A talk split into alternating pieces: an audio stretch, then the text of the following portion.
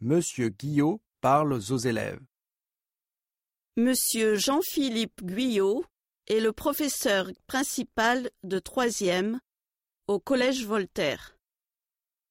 Aujourd'hui, il donne des conseils aux élèves. Bonjour mes élèves. Cette année, vous êtes en troisième. C'est une année importante pour vous. Il faut profiter de cette année importante. Les grandes vacances sont terminées. Il faut moins regarder la télé et moins jouer à l'ordinateur.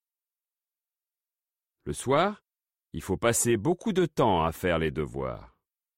Vous allez rencontrer de nouveaux copains et copines dans votre classe.